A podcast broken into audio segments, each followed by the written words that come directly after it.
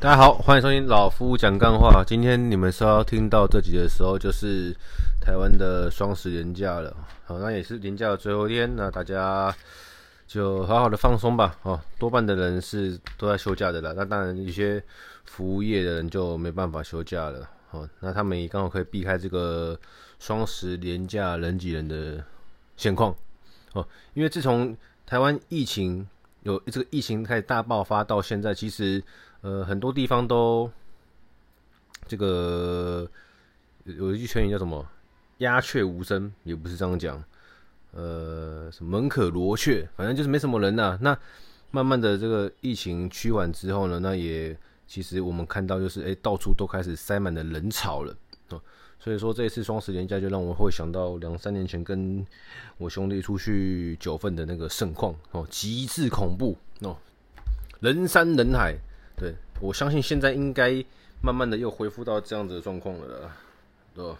这边跟大家闲聊一下。那 OK，那先跟大家报告一下我最新的近况哈，因为呃年初的时候我在上一季有跟大家讲到说，我今年有其中一个有有有大概四个期许还是三个期许，我想要达成，呃四个四个四个，好，那其中有一个是希望今年我可以比一次。踢拳或是泰拳的这种站立技格斗比赛啊，那等着等着呢，哎、真的让我等到了哦。因为上次有跟你们讲到嘛，大概上礼拜还是上个集，就说在桃园，哎、欸，离台北很近，那我会参加。哦，那今天礼拜六早上我七点多八点醒来的时候呢，看到一个讯息，点开一看，哇哦，全院娱乐格斗赛的这个。赛事方就跟我说：“哦，有帮我配对到对手，对方已经，对方的身高一百七十二，体重七十三，年龄三十三。好，跟我讲了一个三围之后，然后说他有练过跆拳道半年，然后当兵的时候练过散打半年，就大概这样简单介绍一下。然后说对方已经汇款喽。好，那以下是我们的账号，那你也赶快汇款。二十四小时内如果你没汇款的话，就视同取消之类的啦。那。”我当然也是为了让赛事方方便做事，我就呃速醒来，然后爱款爱款就赶快先汇款给他们的，没有汇错，我没有汇错哈，反正我就先汇款给他们的。啊，我不知道我是比什么规则嘛，他也没他也没先跟我讲，对，因为我报了几项比赛，我我报名报项报名几项规则，有拳击好像没有，反正有踢拳、泰拳跟综合格斗，那我我不知道他是安排哪一种哦。我个人是比较期望是踢拳的或泰拳，对，不要是综合格斗，因为那个五盎司的小手套戴起来真的不太舒服啊，而且杀伤力也确实比较强啊。因为我隔天就要跟呃家人出去那个旅行了，我也不希望说自己的脸上真的挂彩太严重，呃，所以说我也会做尽量做好防御跟小心谨慎啊，好，那大家也不用担心哦。那这集要跟大家聊什么？第四季的开始哦。传统理专第四季的开始呢，那大概会出现两种情况啊。哦，就是一样嘛，先冲季初嘛。哦，第四季就是十一、十呃十、十一、十二这三个月是第四季，冲季初，然后呢？呃，季中再稳一下，然后呢，季底就是十二月初再稍微收个单，就开始会比较有 chill 一点的，对，因为不止我们 chill 了，哦，国外也很 chill，整个市场就会开始这个，因为全球的主要市场在美国吧，那他们就什么什么圣诞节、感恩节、万圣节、有的没的哦，购物节等等之类的，反正就会让整体交易市场会变得稍微比较清淡一点。那所以我们也会变得比较 chill 一点，对吧？那当然了，公司不会放过我们的，还是会要我们好努力的、使命的，好卖保险。卖保险真的是一件他们很烦的事情啊！我必须跟大家讲，因为不是每个人都需要，但是呢，他们就是希望我们去话术，每一个客人都需要。对，我觉得他们这样讲，为什么会说是话术？因为他们都没有每个月在买，每年在买，为什么要老是要客人一直买一直买呢？对不对？对，你怎么说不重要嘛，重要的是你怎么做。如果我的主管、我的主管的主管、我的主管的主管的主管每一个月都在买保险，每一季都在买保险，每年都在买保险。那我觉得说，哇，好东西，真的是好东西，哦，必须赶快分享给所有的客户。但你们没有嘛？你们真的没有这么做，然后却要底下的人一直卖保险，一直卖保险。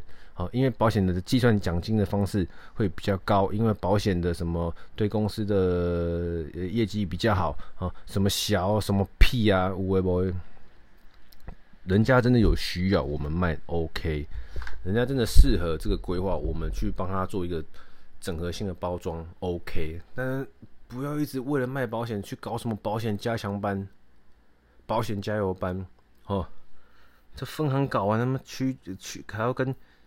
礼拜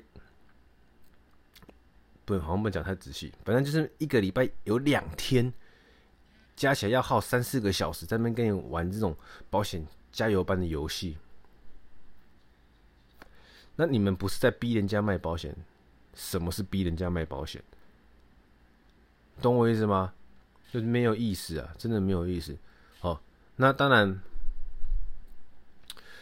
呃，每一个人呢、每一个人有自己的做法，哦，那要怎么做，就看每个人不一样。那最起码我是很讨厌这个样子啊，所以我不会这么做。对，因为我个人不是非常喜欢卖保险这件事情，但我认同保险这个商品，所以说我自己会希望啊，不要就是如果。